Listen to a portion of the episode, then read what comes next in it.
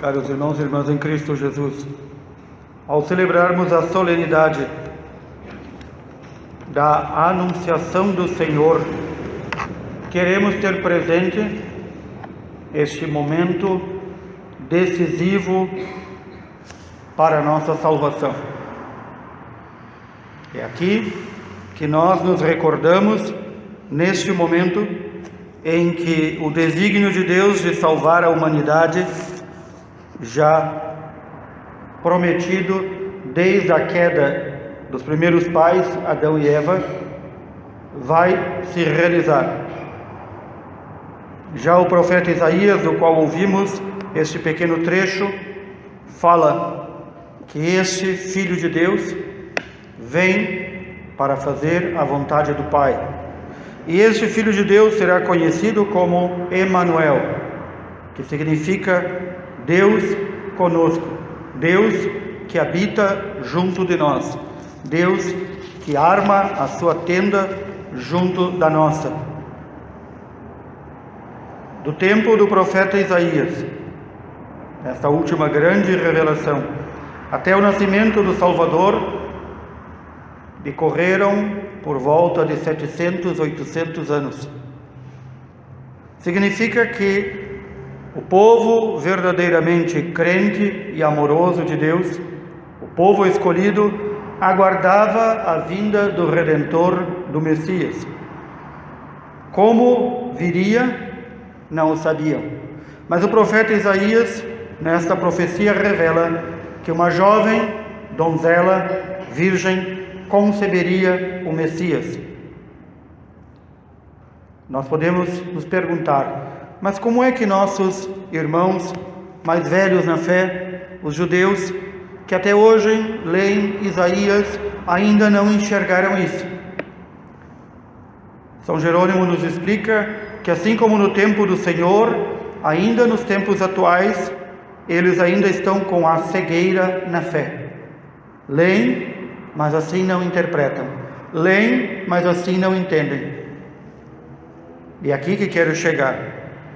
Também no dia de hoje, dia soleníssimo para nós, muitos cristãos ainda estão na cegueira da fé.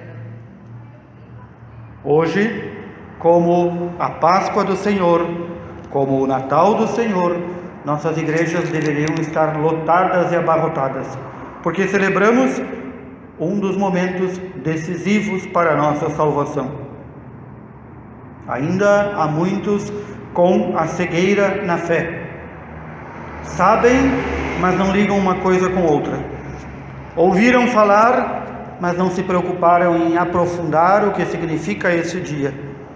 Foi este dia também escolhido pelo Santo Padre o Papa Francisco, juntamente com todos os bispos do mundo, para consagrar toda a humanidade e os países da Rússia e da Ucrânia ao Imaculado Coração de Maria. O arcanjo Gabriel só pôde chegar a ela e Deus a escolheu para a mãe de seu filho por causa de seu coração imaculado. Virgem pura e santa.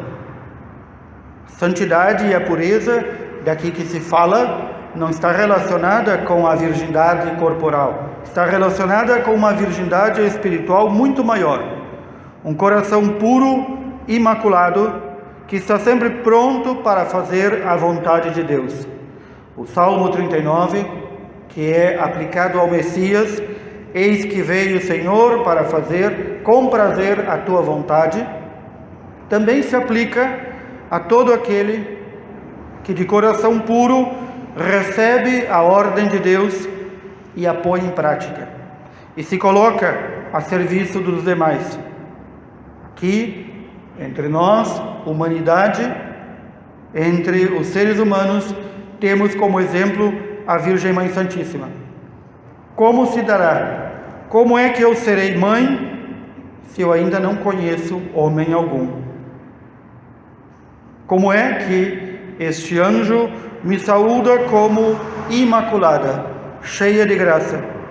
Como é que isso vai se dar? E perturbou-se o seu coração ao ouvir que havia sido escolhida para ser mãe de Deus. E que diz o anjo: Não tenhas medo, Maria. Em todas as aparições dos anjos na Sagrada Escritura, a primeira coisa que dizem é: Não tenhas medo. Recordemos aqui São João que nos diz que o verdadeiro amor a Deus lança fora todo tipo de medo.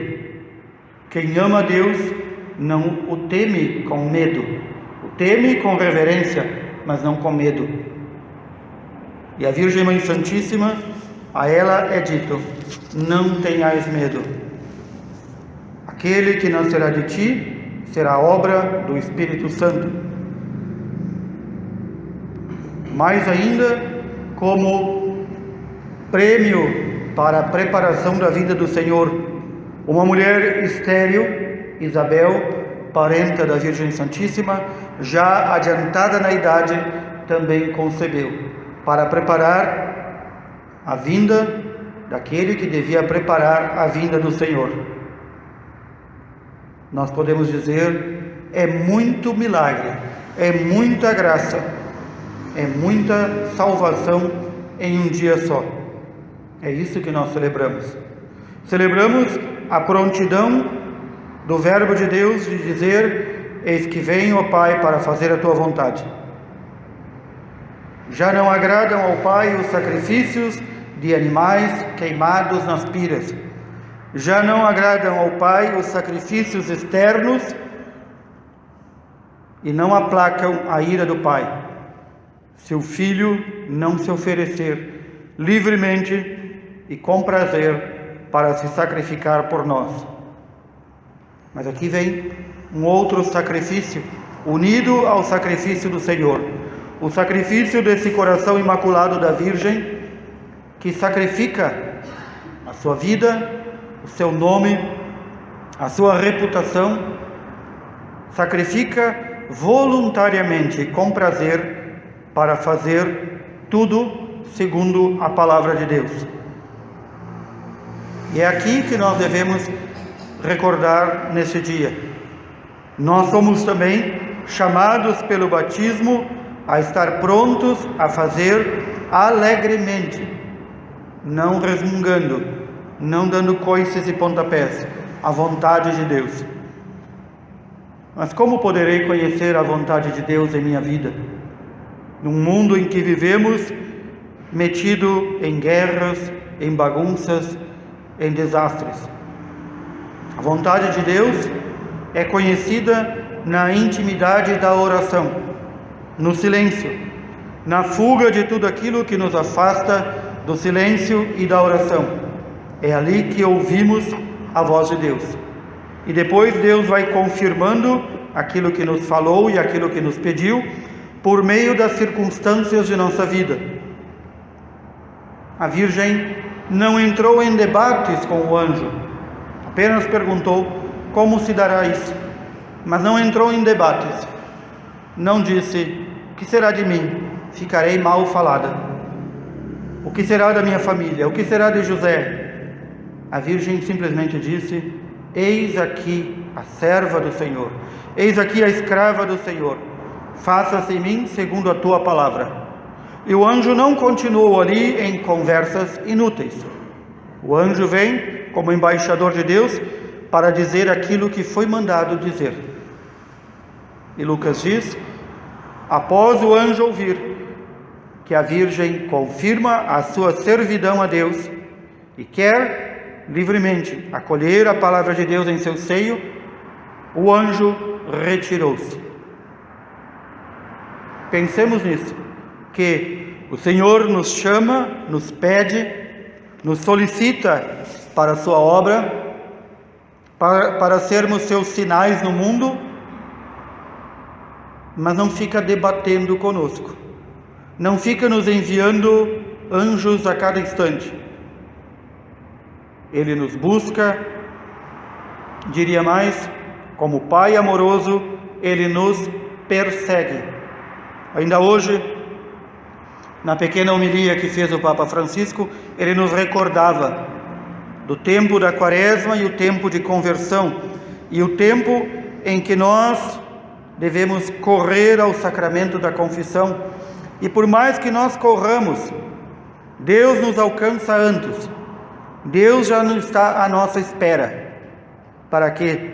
Para nos recriar, nos refundir, nos fazer novos para Ele, para a Sua obra.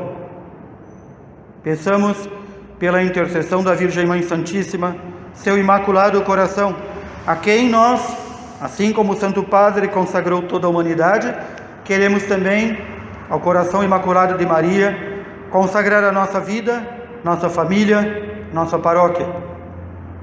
Mas façamos também a nossa parte.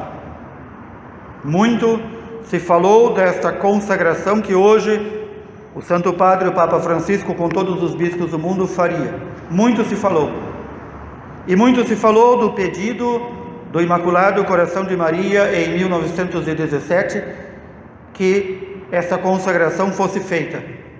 Mas não esqueçamos que a Virgem pediu que o Santo Padre consagrasse a Rússia e a humanidade ao seu Imaculado Coração. Mas no mesmo pedido, o Imaculado Coração de Maria, como mãe, nos pediu a nós, todos nós, sem exceção, que diariamente rezemos o terço ou o rosário e que ofereçamos a nossa oração pelos pecadores e que ofereçamos a nossa oração e a nossa penitência por aqueles que andam desviados de Deus, para que o encontrem, para que também se sintam acolhidos pelo amor misericordioso de Deus. É um compromisso sério que tomamos cada dia oferecer as nossas súplicas e orações, e então também estaremos unidos ao sacrifício de Cristo nosso Senhor. O Senhor não quer sacrifícios externos que não levem à nossa mudança interna. O Senhor quer um coração pronto para dizer: Eis que veio para fazer alegremente, de boa vontade, a tua vontade, Senhor.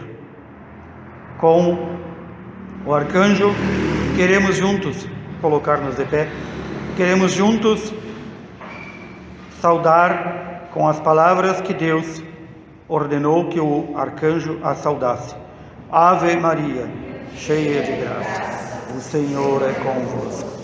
Bendita sois vós entre as mulheres, e bendito é o fruto do vosso ventre, Jesus. Santa Maria, Mãe de Deus, rogai por nós, pecadores, agora e na hora de nossa morte. Amém. Louvado seja nosso Senhor Jesus Cristo.